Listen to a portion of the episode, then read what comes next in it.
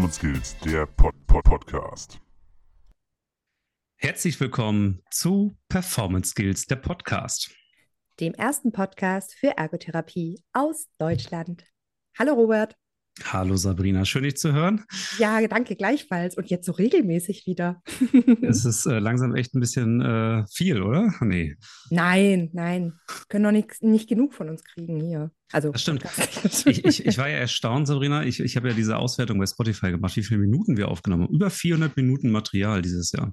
Mhm, 420. Ich bin ganz stolz 420. Ja, ich auch. Genau. Das könnt ihr natürlich auch nachgucken, wie großartig unser Jahresrückblick ist auf unserer Instagram Story. Da haben wir es nämlich in den Highlights, in die Highlights gespeichert für 2022. Und wir sind da schon ein bisschen stolz auf uns. Können wir schon mal hier so sagen, ne? Schon, oder? Ja, genau. Ja. Aber bevor wir jetzt in ähm, Rückblicken schon schwelgen. In Selbstbeweihräucherung. in ja. Selbstbeweihräucherung, ja, genau.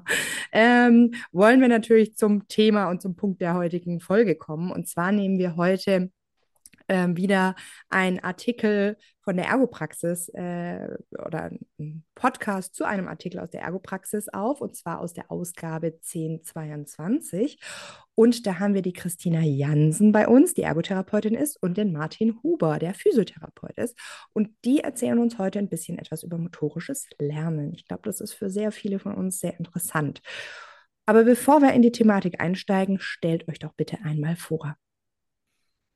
Ja, hallo. Also ganz vielen Dank, Sabrina und Robert, dass äh, wir heute dabei sein können. Mein Name ist Christina Jansen, ähm, bin Ergotherapeutin und ich freue mich, dass ich hier mit Martin zusammen, ähm, dass wir uns, also ich meinen ersten, ich meinen ersten Podcast aufnehmen darf mit euch und ähm, auch eben zu dem Thema. Ich ähm, motorisches Lernen begleitet mich einfach schon ganz lange, weil ich ähm, schon lange in der Neurologie tätig bin. Eigentlich mein ganzes Ergo-Leben bin ich ja in der Neurologie tätig und ähm, habe in verschiedenen Ländern gearbeitet, in Deutschland, in der Schweiz, in Irland und eben immer in allen möglichen Phasen der, der Neurologie. Ähm, und ja, interessiere mich einfach dafür. Das erste Mal mit motorischem Lernen bin ich tatsächlich 2008, glaube ich, in Berührung gekommen. Also da habe ich eine Fortbildung gemacht und da ging es um motorisches Lernen. Und äh, ja, also genau. Schön. Ja, hallo. Ja, hallo dann auch von meiner Seite. Äh, vielen Dank für die Einladung zuerst einmal. Mein Name ist Martin Huber, ich bin äh, Physiotherapeut schon lange. Äh, ich war 15 Jahre in der stationären Neuroreha tätig, Parallel in der Zeit hat sich ergeben, dass ich äh, als Lehrer an, an, der Physio, an der Physioschule im Bodenseekreis tätig wurde, habe dann berufsbegleitend studiert und dann seit 2008 die Möglichkeit gehabt, an der ZHW in Winterthur zu unterrichten. Da gibt es einen Bachelorstudiengang Physiotherapie. Und äh, um den Bezug zur Praxis äh, noch zu wahren, bin ich freier Mitarbeiter in einer Physiopraxis, auch hier im, Bodenseekreis, wo ich lebe. Das ist so ein bisschen zu meinem Hintergrund. Und klar, das motorische Lernen, ähm, äh, über das wir uns heute reden, ist ein oder unterhalten, ist ein großes Thema. Äh, vielleicht äh, muss man es noch dazu sagen. Also wir beziehen es ja zunächst mal auf die Neuroreha. Wobei vielleicht kommen wir noch äh, dazu, uns zu überlegen, inwiefern das natürlich auch seine Berechtigung hat für äh, andere Fachbereiche. Jedenfalls ist das ein großes, äh, tolles Thema und ich finde ein ganz, ganz zentraler Punkt in, in unserer Arbeit und zwar berufsgruppenübergreifend. Aber jetzt lasse ich erstmal euch äh, fragen, bevor wir alles schon vorwegnehmen. Ja.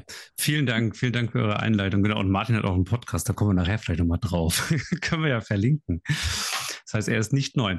Genau, wir haben heute das Thema motorisches Lernen und Jetzt würden wir gerne erstmal von euch wissen, was wir uns genau darunter vorstellen können. Also was genau ist motorisches Lernen? Finden da irgendwelche physikalischen Abläufe statt? Vielleicht könnt ihr da ein bisschen Licht ins Dunkle bringen. Christina, Martin, ja. du kommst ja frisch, glaube ich, vom, vom Kongress. Vom DGNR-Kongress, klar. Genau. Ja, da, und da ging es auch ums motorische Lernen. Genau. Ja, also was ist motorisches Lernen? Also ähm, äh, das ist ein prozesshaftes Geschehen in erster Linie, wo es eben äh, darum geht, äh, jetzt in unserem Fall, dass Menschen nach einer neurologischen Erkrankung Bewegungskontrolle wieder neu erlernen, beziehungsweise neue Verhaltensweisen erlernen. Und die große Frage ist eben, wie können wir als Therapeuten, Therapeutinnen das am besten unterstützen? Und äh, da gibt es natürlich viele Stellschrauben, die eine Rolle spielen und die wir bewusst äh, einsetzen können. Und drum, also es ist ein Prozess und weil du fragst, welche physikalischen Abläufe dort stattfinden, das kann man so nicht sagen. Also allenfalls sind es ja neurophysiologische Abläufe äh, oder Vorgänge. Es hat viel mit Neuroplastizität zu tun. Das ist ja die Grundlage des Lernens überhaupt. Also unabhängig davon, ob es jetzt ums motorische Lernen geht oder auch unabhängig davon, ob wir jetzt von Menschen mit einer Läsion, mit einer neurologischen Läsion sprechen oder Hirngesunden. Also die Neuroplastizität und die Veränderbarkeit vom Nervensystem, funktionell und strukturell, ist die Grundlage. Und wir können das eben durch bestimmte Vorgehensweisen fördern und unterstützen. Christina, hast du noch was zu ergänzen? Ähm, ja, ich glaube, wir, wir wollten ja dann auch, also ich glaube, Martin hat das jetzt schon so allgemein, hat er das gut gefasst. Ich glaube, das Spannende wird ja jetzt dann noch sein, welche Prinzipien das sind. Ähm, das, denke ich, ist eine Frage, die die Hörer wahrscheinlich, HörerInnen sicherlich sehr interessieren wird. Ähm, genau, also allgemein spielt das motorische Lernen natürlich für uns äh, mit unseren Klientinnen wirklich eine große Rolle. Und äh, die, die Prozesse, also das ist wert, das genauer zu untersuchen. Eben auch was, was, warum hat Neuroplastizität so einen großen Einfluss? Was, warum brauchen wir das alles? Warum müssen wir das überhaupt alles wissen? Also Genau. Du hast, du hast gerade schon diese acht Prinzipien ähm, angeteasert. Vielleicht könnt ihr kurz mal beschreiben, was das ist. Also diese acht Prinzipien, ihr habt dieses Lernrad ja auch äh, publiziert und was das genau mit Mozart zu tun hat. Genau, also die, die acht Prinzipien, das ist ja, also ähm, wir, wir sind ja mehrere, also das möchte ich vielleicht auch nochmal dazu sagen, den Podcast, also nicht Martin und ich haben das ähm, alleine entworfen oder das Buch geschrieben, sondern da gehören natürlich noch zwei weitere PhysiotherapeutInnen dazu, also die, die Gail Cox-Steck und der Martin, äh, der Florian Erzer-Lüscher. Also wir haben zu viert das Buch geschrieben. Das möchte ich eigentlich, wäre nochmal schön, wenn wir das auch jetzt hier in dem Podcast Absolut. erwähnen. Genau, und mhm. wir haben uns eben ausge, also nicht ausgedacht, wir haben eben versucht, diese Prinzipien, die fürs motorische Lernen wichtig sind, ähm, das sind zum Beispiel, also ich will sie jetzt nicht alle nennen, aber es gibt zum Beispiel Lernphasen, es geht um Intensität, es geht um Lernformen, um Instruktion, dass diese Prinzipien ja irgendwie mal bildlich, plastisch dargestellt werden müssen, damit man als Therapeutin das auch ähm, ja besser umsetzen kann. Und äh, die sind eben diese, diese Prinzipien und darum gestaltet sich das motorische Lernen. Also die sind eingebettet in, in, das, in das Lernrad, was wir so auch visuell entworfen haben. Und ähm, ja, jetzt hänge ich. Macht nichts. Was hat Mozart. das mit Mozart zu tun? Wir wollen es wissen. Genau. Und ähm, diese acht Prinzipien, reihen sich eben um das Mozart und das Mozart ist wirklich eine Kreation von uns. Also das haben Tatsache wir uns ausgedacht. Da gab es viel Diskussionen. Das ist eben das motorische Ziel auf Aktivitäts- respektive Teilhabeebene. Also wir haben uns eben überlegt, was steht im Mittelpunkt ähm, des, des Klienten. Und da haben wir gesagt, das ist eben ein motorisches Ziel auf Aktivitäts- bzw. Teilhabeebene. Und das haben wir Mozart genannt, weil wir gedacht haben, das ist sehr eingängig, das kann man sich irgendwie ganz gut merken, diese, diese Abkürzung. Und wir haben dann viele Dinge vorher noch diskutiert, bis wir zu diesem Mozart gekommen sind. Also es ist eigentlich das, das motorische Ziel des, des Klienten, aber immer eben auf der, auf der Aktivitäts- und Teilhabeebene gesehen und nicht nur für sich. Mhm. mhm. Da also, möchte ich doch mh. gleich, ja? Nee, ich meine, das hört sich auch sehr professionell an. Also dieses mhm. Mozart. Also. Da möchte ich gleich noch ähm, konkret eine Frage hinterher schieben, denn wir sind ja ein Podcast für die Ergotherapie. Und Ähm, motorisches Lernen, das verbinden viele mit, na, das hat ja wenig mit Betätigungsorientiertheit oder betätigungszentrierter Ergotherapie zu tun. Ne? Erstmal so, ne? Das, das wird äh, oftmals gesehen als zwei verschiedene Paar Stiefel gefühlt. Du hattest jetzt ja schon die Teilhabe angesprochen durch das Mozart. Vielleicht kannst du da noch ein bisschen mehr oder näher erklären. Was ist denn jetzt genau mit der betätigungszentrierten Ergotherapie äh, zu tun hat oder wie man es zusammenbringen kann? Genau. Also e-, eben, es ist ja absolut klar, dass wir alle, also nicht nur die Ergotherapie, es ist ja auch so, dass, dass das e-, ebenso für die Physiotherapie gilt, dass wir natürlich an Zielen arbeiten, die klientenzentriert sind, also die der Klient uns mitgibt, die wir gemeinsam besprechen und beleuchten und ähm, die natürlich seine Teilhabe wieder ermöglichen sollen oder verbessern sollen. Das, das wäre das Ziel. Und wenn man jetzt überlegt, was könnte so motorische Ziele sein auf Teilhabeebene. Da gibt es natürlich eine Fülle, die, die lassen sich nicht aufzählen, aber wenn man zum Beispiel sagt, ja, es geht um, um Arm-Hand-Funktion, dann heißt es ja nicht, er soll einfach nur Arm-Hand-Funktion verbessern, sondern es geht natürlich darum, er, er braucht Arm-Hand-Funktion, ein Klient nach, mit einer Parese, um sich wieder versorgen zu können, sein Essen zuzubereiten, seinen Frühstückstisch zu decken, ähm, mit Besteck zu hantieren, damit er mit der Freundin ins Restaurant gehen kann am Geburtstag. Also mhm. das mhm. alle, all das, diese motorischen Ziele haben ja immer dies, diesen höheren ähm, Wert, dass sie an die auf der Teilhabeebene stattfinden müssen oder dass sie die Teilhabeebene betreffen müssen. Mhm, mh. Jetzt, ähm, das ist ein sehr, sehr komplexes Thema und ich kann mir vorstellen, dass bei dem ein oder anderen HörerInnen, die das während dem Hausbesuch hört oder so, erstmal so, Moment, Moment, muss ich mich da jetzt nochmal ganz genau hinsetzen und nochmal ganz genau zuhören, was die da, was die da besprechen. Könnt ihr daher das motorische Lernen plastisch an einem Beispiel nochmal für uns greifbar machen? Ja, ich denke, das können wir. Ähm, wobei es ist vielleicht an, an der Stelle doch nochmal gut, äh, die acht Prinzipien durchzugehen. Äh, also acht ist, ist erstens nicht viel und zweitens, ähm, wenn man es dann plastisch beschreibt, braucht man das. Also ähm, wir haben ja gesagt, das Bullseye, also unser Modell ist ja wie äh, äh, eine, eine, Ziel, wie eine Dartscheibe, wenn man so möchte. Und das Bullseye ist das Mozart, also das Ziel, das wir definiert haben, das ist zentral, also das ist nicht zufällig dort platziert, sondern wir sagen, das ist zentral, weil ohne Ziel können wir ja gar nicht, haben wir ja gar keinen Startpunkt. Mhm, mh. Ja, und dann können wir uns überlegen, ähm, welche Lernformen wir verwenden. Das wäre das erste Prinzip. Die Lernphasen ist das zweite Prinzip, denn je nachdem, in welcher Lernphase jemand ist, geben wir zum Beispiel unterschiedliche Instruktionen beziehungsweise unterschiedlich Feedback. Ähm, Sage ich nachher vielleicht noch was dazu.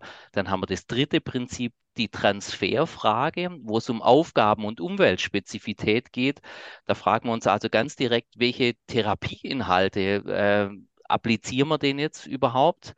Dann haben wir als viertes Prinzip die Motivation mit der Frage, wie können wir äh, die intrinsische, intrinsische Motivation günstig beeinflussen und wie können wir auch die extrinsische Motivation beeinflussen. Dann haben wir fünftes Prinzip die Instruktion, Sechstes Prinzip des Feedback mit vielen Fragen. Zum Beispiel, äh, wann ist der Zeitpunkt vom Feedback? Was ist der Inhalt vom Feedback? Ähm, dann haben wir das äh, siebte Prinzip, das ist die Intensität, um uns fragen, wie ähm, äh, beeinflussen wir die Intensität, weil wir wissen, ein Training braucht eine bestimmte Intensität, um wirksam zu sein, um Neuroplastizität äh, anzuregen. Da geht es dann um Fragen wie Repetition. Vielleicht kommen wir später auch nochmal drauf. Äh, Repetition ist ein ganz schwieriger Punkt. Deshalb mhm. braucht man da noch andere Aspekte wie äh, den Challenge Point, also das Arbeiten an der Leistungsgrenze. Und solche Fragen stehen bei der Intensität im Raum. Und das achte Prinzip sind die Lernstrategien. Äh, zum Beispiel Trial and Error äh, lernen oder äh, die Lernform fehlerfrei. Und äh, aus diesem ganzen Potpourri stellen wir eben, je nachdem, was das Ziel jetzt ist und äh, was die Voraussetzungen von, von den Übenden ist, äh, dann die geeignete Mischung zusammen. Das muss man vielleicht im Voraus wissen, wenn man es jetzt dann konkretisiert. Mhm. Und äh, genau, jetzt können wir uns überlegen, Christina, willst du ein Beispiel? Oder du soll ich gern, ein Beispiel? Wenn du was im Kopf hast, ja. Ja, also äh, ich habe äh, eine, Pati also eine Patientin, ich, da haben wir uns übrigens ja auch kleine ähm, äh, Randbemerkung unterhalten und auseinandergesetzt im Buch. Äh, wahrscheinlich klingelt es bei euch in den Ohren, gell, wenn ich jetzt von Patientin äh, spreche. haben wir uns ausgetauscht, Patient oder Klient, Klientin und so weiter. Also ich äh, spreche jetzt einfach mal vom Patienten. Ich hoffe, ist okay. In, in dem Kontext. in dem Kontext, okay. genau, und ich habe eine Patientin vor Augen. Ich bin ja im Hausbesuchssetting tätig es war äh, jetzt vor zwei Jahren, sogar um die Zeit auch, kam, äh, die hatte einen Schlaganfall, kam aus der Reha heim. Und dann war das Ziel eben ähm, selbstständig und sicher sich in der Wohnung bewegen können. Plus minus Hilfsmittel, das haben wir an der Stelle noch nicht definiert. Äh, und zentral war eben ähm, äh, raus aus dem Bett, zur Toilette, allein zur Toilette und wieder zurück. Das haben wir als Mozart definiert und zwar bis Weihnachten. Wir haben im Oktober angefangen und das Ziel war bis Weihnachten, äh, dass sie das Ziel erreicht. Also selbstständig aufstehen, raus aus dem Bett, Toilette und wieder zurück. Ja, und dann ging es eben darum, äh, war die erste Frage, das bezieht sich jetzt zum Beispiel auf die Transfergeschichte. Ja, welche Aufgaben müssen wir denn trainieren. Und klar, äh, weil sie auf einem recht guten äh, Leistungsniveau war, haben wir sehr direkt geübt, äh, was besser werden sollte. Also ganz aufgabenspezifisch und extrem kontextspezifisch, weil es ja das Hausbesuchssetting ist, haben wir dann genau die Sachen geübt, äh, die besser werden sollen. Also zum Beispiel äh, auf, äh, im Bett zur Seite drehen, hochkommen zum Sitzen, aufstehen, zur Toilette gehen und so weiter. Und dann äh, war es bei ihr zum Beispiel so, sie hatte einen leichten Neglect, was ein Thema war, wenn sie sich abgesetzt hat auf die Toilette. Dann gab es immer ähm, Situationen, wo sie beinahe an der Toilette vorbeigesessen ist. Mhm. Und äh, das war eine sehr gefährliche Situation. Deshalb habe ich da zum Beispiel die Lernstrategie fehlerfreies Üben gewählt. Äh, weil da bietet sich ein Trial-and-Error-Lernen nicht an, nach dem Motto, jetzt probieren Sie mal aus und finden den besten Weg, weil das einfach zu gefährlich ist. Das heißt, ja. ich muss Sie dann durch Instruktion und durch mein Feedback äh, in das fehlerfreie Lernen bringen, sodass äh, wir irgendwann sicher gehen konnte, dass sie das auch allein äh, machen kann. Ja, und ähm, dann da stellt sich dann auch die Frage, wie kriege ich es ausreichend intensiv dann hin im Hausbesuchssetting? Und da geht es natürlich dann nicht mehr darum, einzelne Repetitionen zu zählen, sondern sich zu überlegen, wir haben eine halbe Stunde Therapiezeit und wie gestalte ich jetzt die halbe Stunde? Und ich ein Ziel war dann zum Beispiel immer, dass sie nach der halben Stunde, nach all dem, was wir geübt haben, dann einfach auch K.O. war, dass sie gesagt hat, es war jetzt anstrengend. Dann ähm, wusste ich, dass wir wohl am Challenge Point waren zum Beispiel. Also so in der Art, ich hoffe, es ist einigermaßen nachvollziehbar, äh, kann man dann das motorische Lernen anwenden, um es Mozart zu erreichen. Und jetzt unser Modell, finde ich, hilft halt sehr, äh, das diesen Vorgang einigermaßen strukturiert zu machen. Mhm. Wenn ihr da, liebe HörerInnen, noch mal ein bisschen mehr nachlesen wollt, dann schaut doch gerne in die Ergopraxis Ausgabe 1022 oder in das Buch von Christina und Martin und zwei weiteren, das wir euch in der Beschreibung verlinken werden. Haben Sie jetzt das Ziel erreicht, Martin? Ich habe das gar nicht jetzt ja, ja, also das, das war toll, ja, wir haben es erreicht, fristgerecht und oh, ähm, ja, und das, das war natürlich eine sehr erfreuliche, für alle Beteiligten, eine sehr erfreuliche Geschichte in dem Fall. Mhm. Super.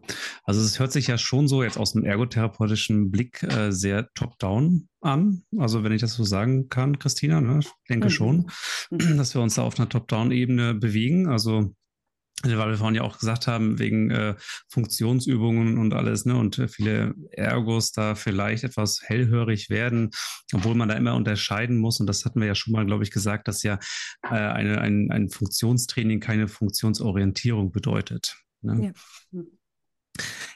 Absolut, also das, das, das würde ich auch so unterstreichen. Und ich ähm, möchte nochmal, also ich würde gerne, wenn ich das darf, noch ein ganz kleines Beispiel anführen. Gerne, gerne. Also mhm. ähm, weil mir, weil mir eben auch im Buch habe ich das, das genannt, das Beispiel, weil das mir eine, ja, ein, ein sehr eindrückliches ähm, eine sehr eindrückliche Klientin war, die zum Beispiel ähm, ganz kurz, die ähm, hat herausgefunden, dass sie Großmutter wird. Und wir hatten Tatsache also noch ähm, knapp sechs Monate Zeit, bis ihr erstes Enkelkind auf die Welt kommt. Und sie hatte eben auch einen Schlaganfall gehabt und Hand ähm, funktionierte nicht. Und es war ihr also ein Bedürfnis, dass sie dieses Enkelkind in der Hand halten kann, im Arm halten kann oder auch tragen kann, ja. Und also eben wie du sagst, es ist ein total tolles Teilhabeziel, aber es muss natürlich geübt werden und es kann nicht geübt werden, wenn das Enkelkind da ist, sondern wir haben das also mit einer Babypuppe geübt, mit Gewichten an der Babypuppe, weil so ein Kind wiegt ja auch nicht nur so viel wie eine Babypuppe, sondern mhm.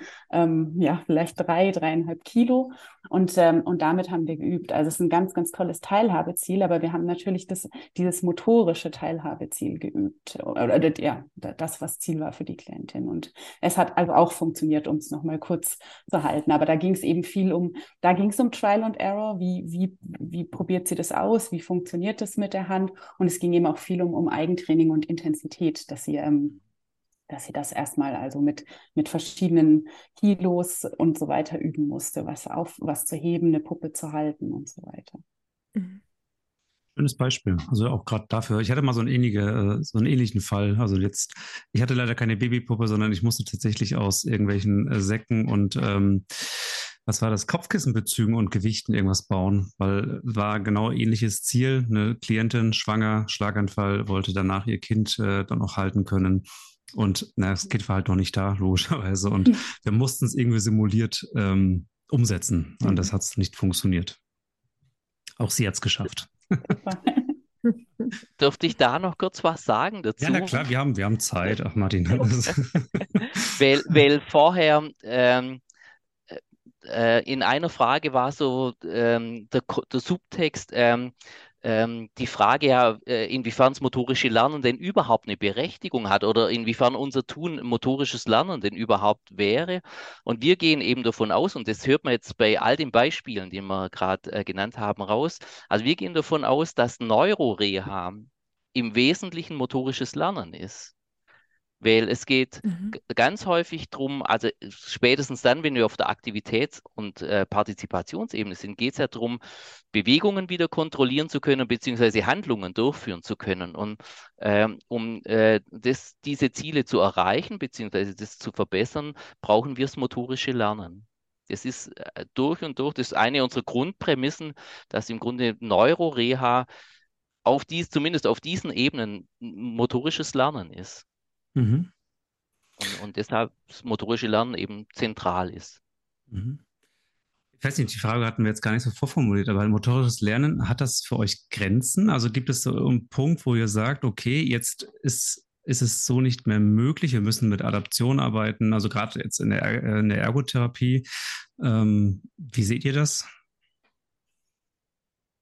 Ja, absolut hat es mhm. natürlich Grenzen. Und ich denke, das ist ja auch das, was, was mit, mit dem wir Therapeuten jeden Tag konfrontiert sind. Also du kannst natürlich ähm, hat der, der Klient sein Ziel und ähm, wir, wir besprechen das, aber es natürlich viel liest ja all das rein, dass es realistisch sein muss, dass es dass eventuell die erweiterten, der erweiterte Klient, also die Angehörigen mit eingebunden werden, mhm. ähm, wenn, wenn der Klient das, das nicht formulieren kann. Also auf alle Fälle hat es natürlich Grenzen. Also diese Beispiele ich denke, wir alle wissen, dass wir viele Erfolgsbeispiele haben mit unseren Klienten als Therapeuten, aber dass es natürlich genauso immer wieder die Klienten gibt, wo es, wo, wo Ziele nicht erreicht werden und wo sie schon gar nicht in, einer, in einem gewissen Zeitraum, den, den sich Klienten setzen, erreicht werden können. Mhm.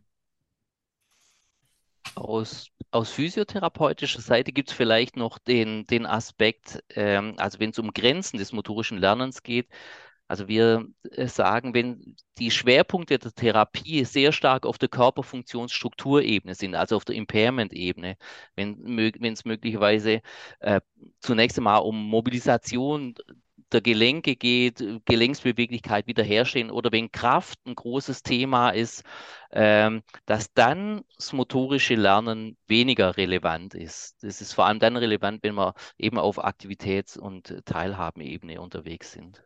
Mhm. Das wäre auch noch so eine Grenze, weil wir müssen natürlich auch aufpassen, dass das motorische Lernen ist jetzt auch nicht das Allheilmittel für alles, aber es ist natürlich äh, aus, dennoch aus unserer Sicht ein ganz, ganz zentraler Bestandteil dessen, Absolut, was wir ja. tun. Mhm. Ja. Genau, vielleicht könnt ihr, weil du hast gerade gesagt, Martin, ein bisschen zentraler Bestandteil, vielleicht könnt ihr nochmal deutlich machen, warum es wichtig ist für Therapeutinnen und Therapeuten, die gerade im neurologischen Setting, aber vielleicht auch in einem anderen Setting, vielleicht passt es da ja auch, ähm, dass sie sich dort mit dem motorischen Lernen auseinandersetzen sollten. Also ich denke, es ist deswegen zentral und wichtig, ähm, sich damit auseinanderzusetzen, weil natürlich die Prinzipien zu einer erfolgreichen ähm, Teilhabeziel führen können, äh, sollten. Ja, also wie Martin schon sagt, es gibt Ausnahmen und Grenzen, aber in der Regel ist es doch so, wenn, wenn ich um die Prinzipien weiß, wenn ich die kenne, wenn ich die ähm, umsetzen kann, wenn ich Inhalte passend umsetzen kann, eben Feedback gebe, die Intens weiß, wie ich Intensität erhöhe, dass ich ein Eigentraining anbieten muss, dann ähm, habe ich natürlich als Therapeut mit Klienten den Erfol hoffentlich den Erfolg des Teilhabeziels zu erreichen. Also mhm. und nicht nur irgendwas zu machen und zu überlegen, ja, vielleicht funktioniert es ja und ich mache jetzt ein bisschen so und ein bisschen so, sondern ich habe definitiv kann mich an, an Prinzipien halten. Das, das hilft, hilft uns. Mhm. Ich finde auch, dass sich das sehr, sehr strukturiert anhört. Und gerade in so einem komplexen Bereich wie die Neurologie, in der ich ja sehr, sehr lange selber tätig war, weiß ich, wie schnell man auch überfordert sein kann ohne Strukturen. Mhm.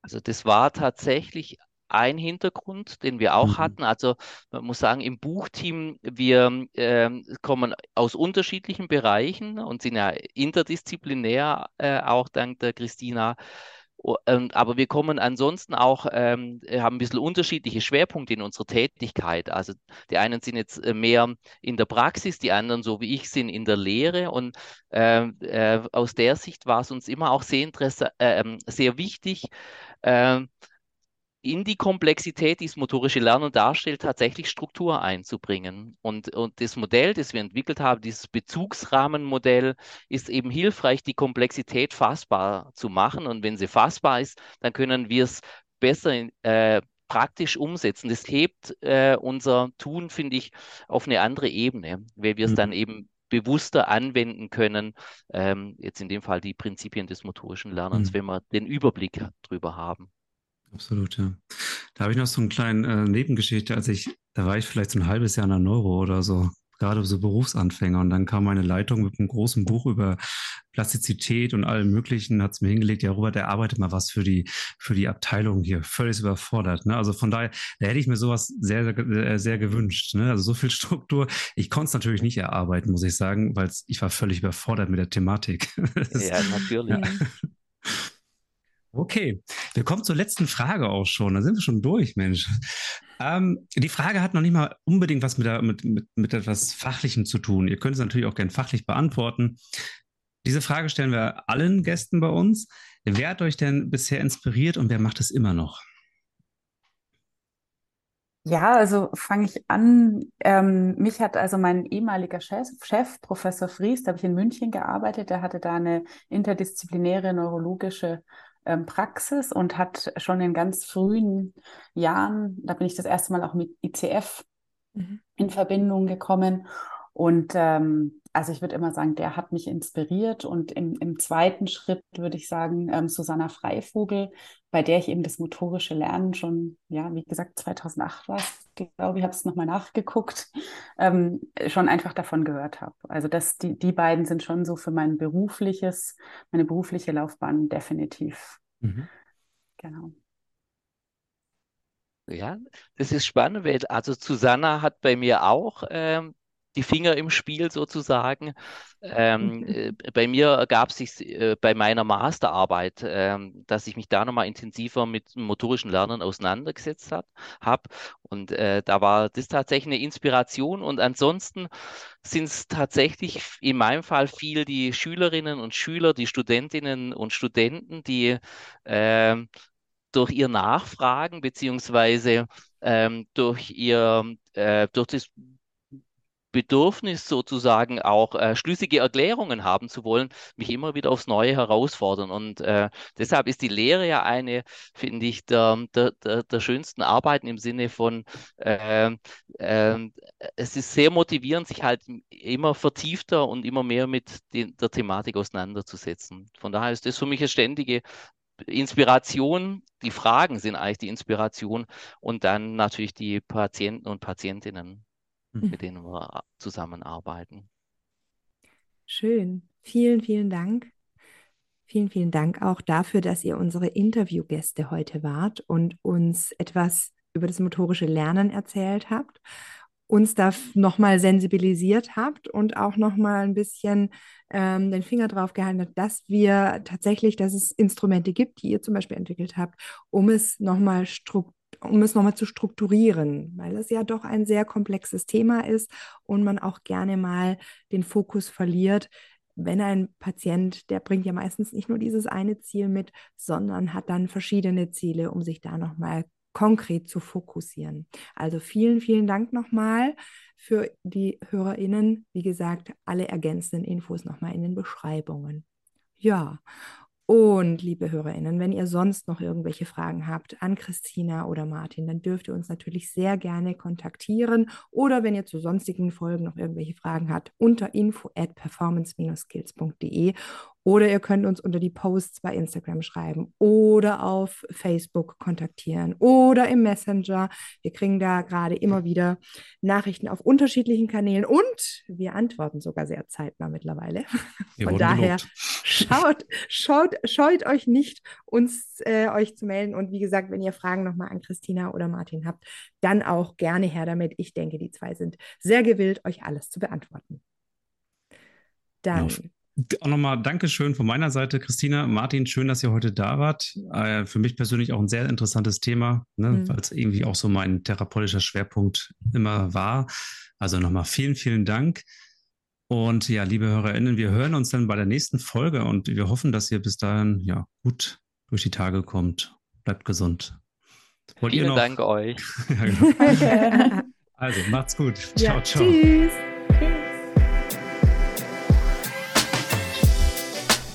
Performance Skills, der Pod -Pod Podcast.